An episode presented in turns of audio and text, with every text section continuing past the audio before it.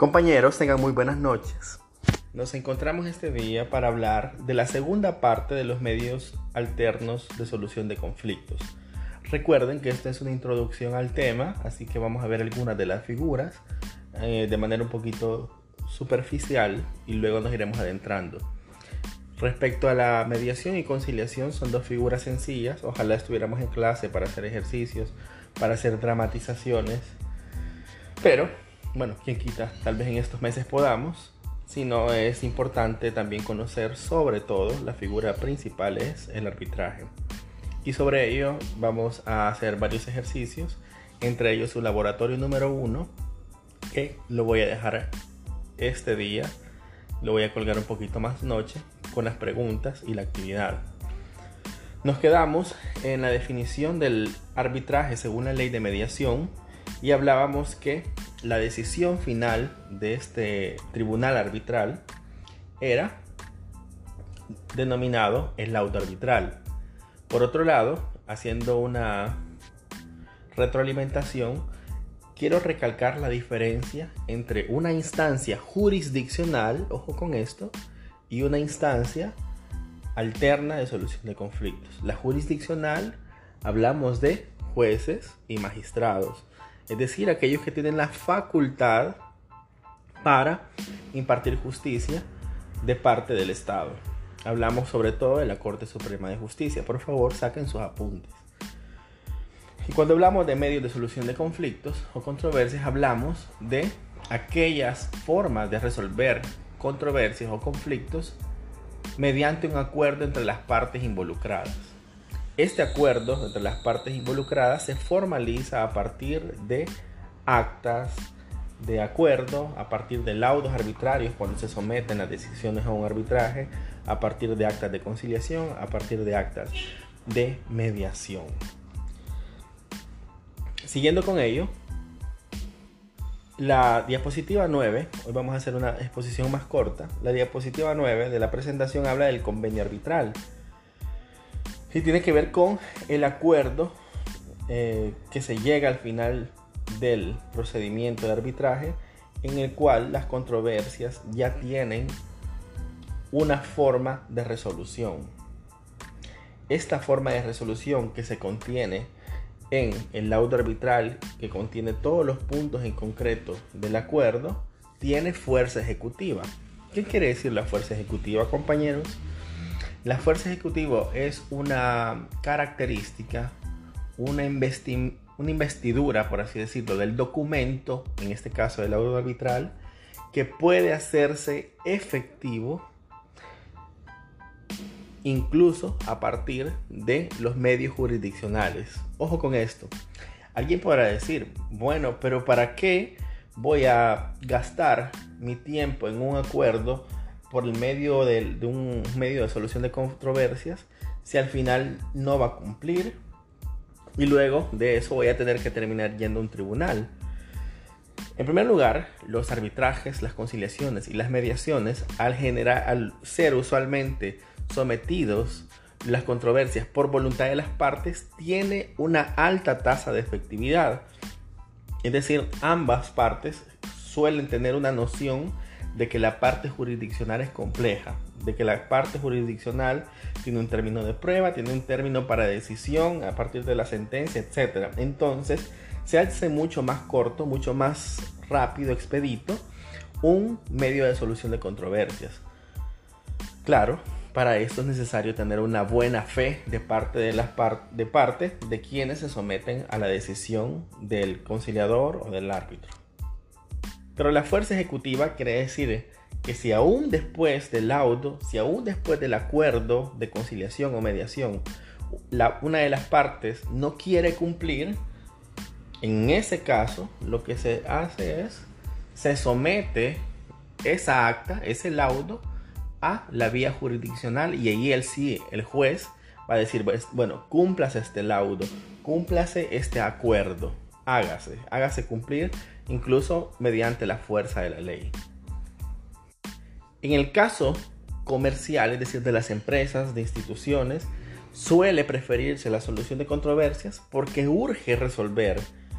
A veces no es que las empresas digan, no, yo tengo la razón y no quiero hacer esto, sino que a veces surgen verdaderas dudas de la aplicación de los contratos, de la aplicación de un contrato internacional, de una cláusula internacional cuando es un, es un contrato con una empresa extranjera. Entonces a veces el sometimiento del contrato o de los, de los, o de los arreglos entre empresas o institución-empresa es genuino. La mayoría de veces debería ser genuino. Por ende, el resultado, el acuerdo, el laudo suele cumplirse, como digo, con una enorme tasa de efectividad. La siguiente diapositiva habla de qué es un tribunal arbitral, que significa que puede ser constituido por un solo árbitro o por una pluralidad de árbitros. Por otro lado, un arbitraje ad hoc o ad hoc es aquel en cual las partes acuerdan autónomamente las reglas de procedimiento aplicables a la solución de su controversia. El arbitraje ad hoc, eh, si bien eh, puede guiarse por la ley de mediación, conciliación y arbitraje, es un arbitraje que tiene las cláusulas específicas acordadas por las partes.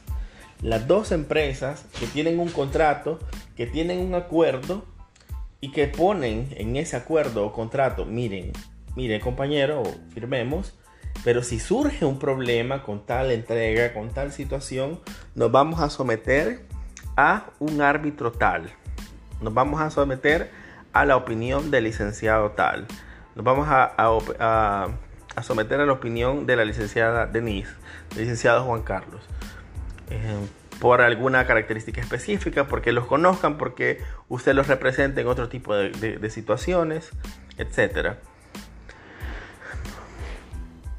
Es así que el arbitraje es básicamente una figura en construcción, no es una figura cerrada. Por ejemplo, el árbitro también puede ser eh, un árbitro de mediación institucional, es, decir, aquel que se somete a, o que decide siendo parte de una institución. Y aquí les, les comento, en el caso de la Defensoría del Consumidor, no sé si alguien ha puesto una demanda en la Defensoría del Consumidor. Si ustedes van, por ejemplo, contra Tigo y dicen, miren que estos no me cumplen, que nunca tengo señal, etc., los mandan a conciliar. Usted dice, mire, yo, yo quiero poner esta demanda contra Tigo porque no considero que el contrato me favorezca, al contrario, me está dañando entonces lo demando, por así decirlo, denuncio. Nos citan con un conciliador y este conciliador o este que hace las veces de, una, de un árbitro, básicamente en esta audiencia, les ayuda a solucionar el conflicto. Este árbitro, si se fijan, no ha sido directamente pactado en el contrato, sino que usted por decisión propia porque se sintió afectado, acudió a una institución pública que por suerte, desde el año 2006, bueno, un poquito antes, 2000, 2001, tenemos una forma de mediar cuando se trata de relaciones de consumidor, podemos ir a esta institución y decir, mire, me pasa esto con el contrato.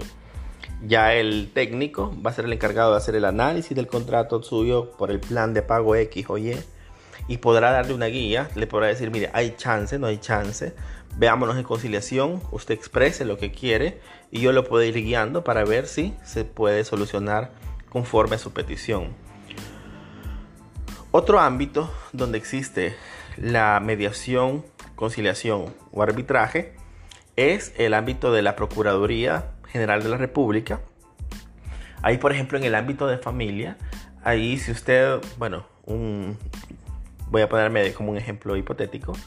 Eh, yo eh, tuve un amorío y dejé embarazada a una chica y me estoy haciendo loco, lo cual es absolutamente falso, es solamente para fines didácticos.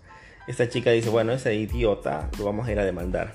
En fin, va, pone la demanda y dice, mire, este tipo es el papá de mi hijo que está por nacer, necesito que me, que me dé 100 dólares, etcétera, etcétera, etcétera y que lo pueda ver sábado y domingos o tres días él, cuatro días yo, cuatro días él, tres días yo, etc.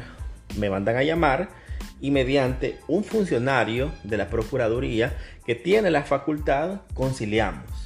No, pero yo no te puedo dar 100 dólares, yo solo te puedo dar 25, no, que no, bla, bla, bla, bla, bla, me piden el salario, etc. me ponen ahí, me hacen un poquito de conciencia, arbitra el técnico de la Procuraduría, etc. Y podemos llegar a un acuerdo. Otra institución que tiene este tipo de servicios es la Fiscalía, en la cual usted, por algún tipo de, de trato que haya hecho con un vecino y que le ha quedado mal y no lo quiere mandar a demandar por estafa o siente que está molestando demasiado o hay problemas incluso de tipo de tipo vecinal, por decirlo así. Usted puede ir a la fiscalía, a la procuraduría, lo sientan delante de este técnico y les hace conciencia, los hace llegar a un acuerdo de, bueno, esta persona ya no va a tirar la basura enfrente de mi casa, bla, bla, bla, la va a sacar el día que corresponde, porque, bueno, Parece visible, pero realmente hasta ese tipo de elementos se dan. Otro tipo de conciliación, por ejemplo, se da en el ámbito laboral. En el ámbito laboral,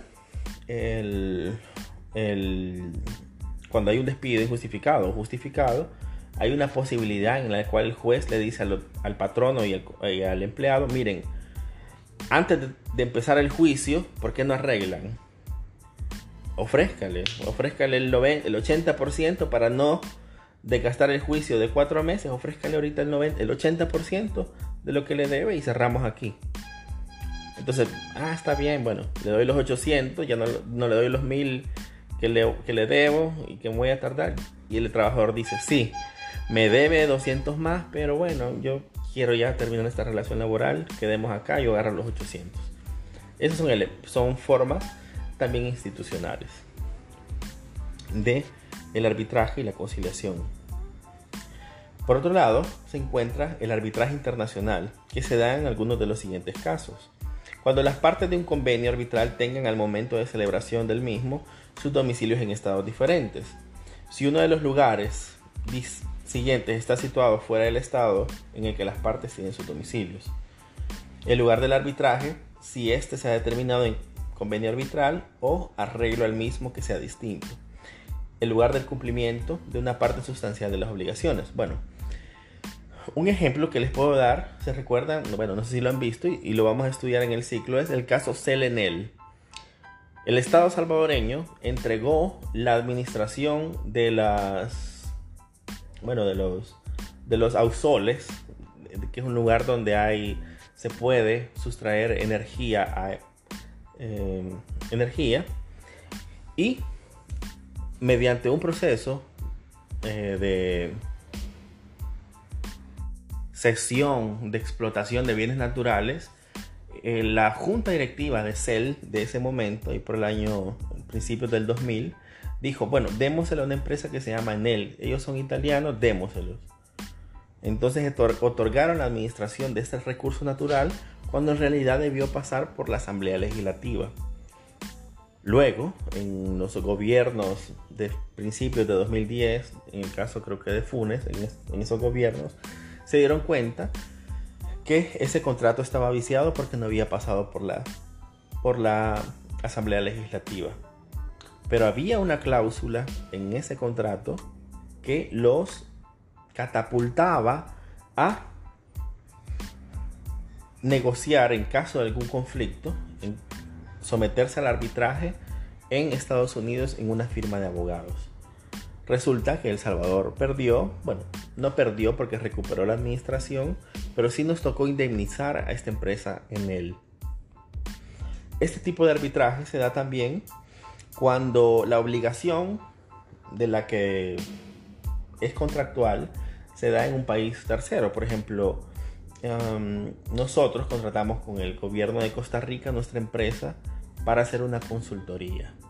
Bueno, hacemos el convenio, el contrato, nosotros ganamos la, licitación, vale 500 mil dólares, vamos a Costa Rica, etc. Luego hay algún tipo de problema y nos sometemos mediante el contrato decía que nos íbamos a someter a una firma de abogados en Panamá para que ahí arregláramos las cosas.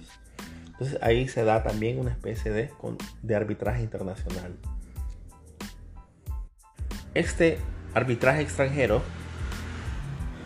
tiene la, la característica de no haber sido pronunciado por un tribunal arbitral salvadoreño, es decir, no ha, no ha sido emitido en el país. Esta es la clase referente a la presentación. Con esto terminamos la introducción a estos medios y verán en el aula virtual su actividad de este día. Muchísimas gracias.